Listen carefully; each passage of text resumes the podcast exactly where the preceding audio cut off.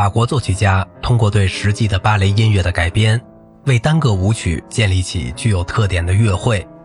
这种改编并非为了重奏，而是为了独奏乐器。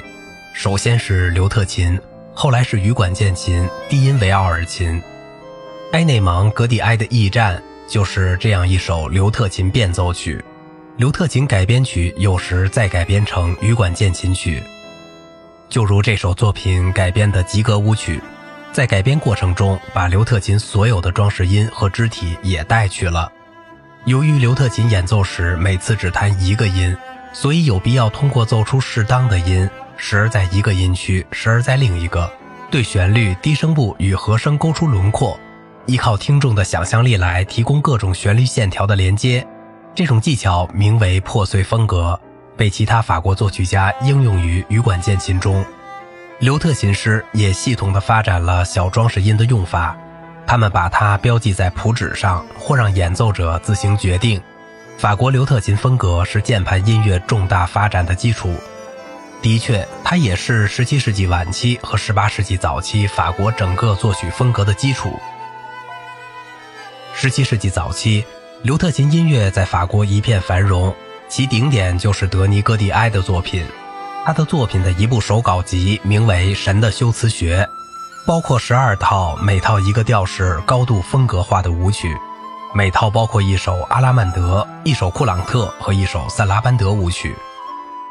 显然还可以随心所欲地加上其他舞曲，因此每一套组曲实际上就是一部短小的特性作品的小型曲集。许多还起了奇特的名字。雅克·尚皮翁·德·尚博尼埃是采用键盘乐器新乐会的最早的重要作曲家。在一长串著名的法国羽管键琴家名录中，首先要推出路易·库普兰、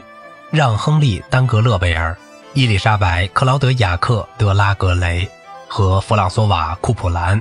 这种法国风格由弗罗贝尔带到德国。他建立起以阿拉曼德、库朗特、萨拉班德和吉格为标准部分的舞曲组曲。在他原稿中，组曲以一首慢的萨拉班德舞曲为结尾。后来，在1693年他死后出版的组曲中，经过修订后，以一首活泼的吉格舞曲结束。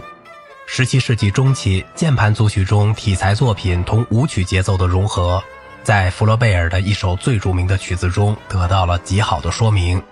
这就是为了纪念费迪南皇帝三世于1675年逝世而作的一首哀歌，以慢速的阿拉曼德的音型和节奏写成。弗洛贝格是最早通过破碎风格在羽管键琴上模仿刘特琴的作曲家之一。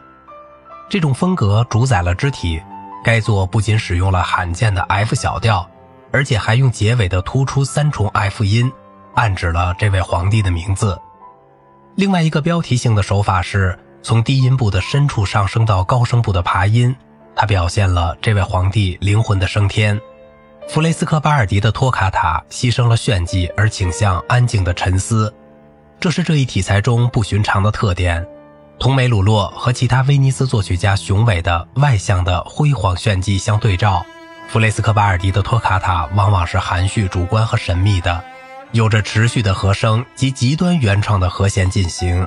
他的其他键盘托卡塔同威尼斯类型是一脉相承的，它们有一长串松散相连的段落，乐思极其华丽，可以有炫技的机会。就像他的第一册中的第三首托卡塔，像弗雷斯科巴尔迪其他许多作品一样，这首托卡塔中有一种不安的性格，音乐不断地接近属调或主调上的终止式，但是直到最终之前，这个目标始终被回避。或在和声和节奏上被削弱，或一直持续着声部的运动。按照作曲家在书中的序言所写，这些托卡塔的各个段落可以分开来演奏，演奏者也可以在任何适当的终止式上结束作品。弗雷斯科巴尔迪曾指出，速度不一定要服从正规的节拍，而是可以按照音乐的感觉加以修改，特别是通过对终止式的阻碍。弗罗贝尔写过更多结构坚固但较少华丽气氛的托卡塔，他的即兴的自由经过句为按照幻想曲的对位风格系统地发展了各个段落提供的框架。弗罗贝尔的作品是后来托卡塔与赋格融合的范例，就像布克斯特胡德的作品，或是他们的结合，就像人们熟悉的巴赫 D 小调托卡塔与赋格。好了，今天的节目就到这里了，我是小明哥，感谢您的耐心陪伴。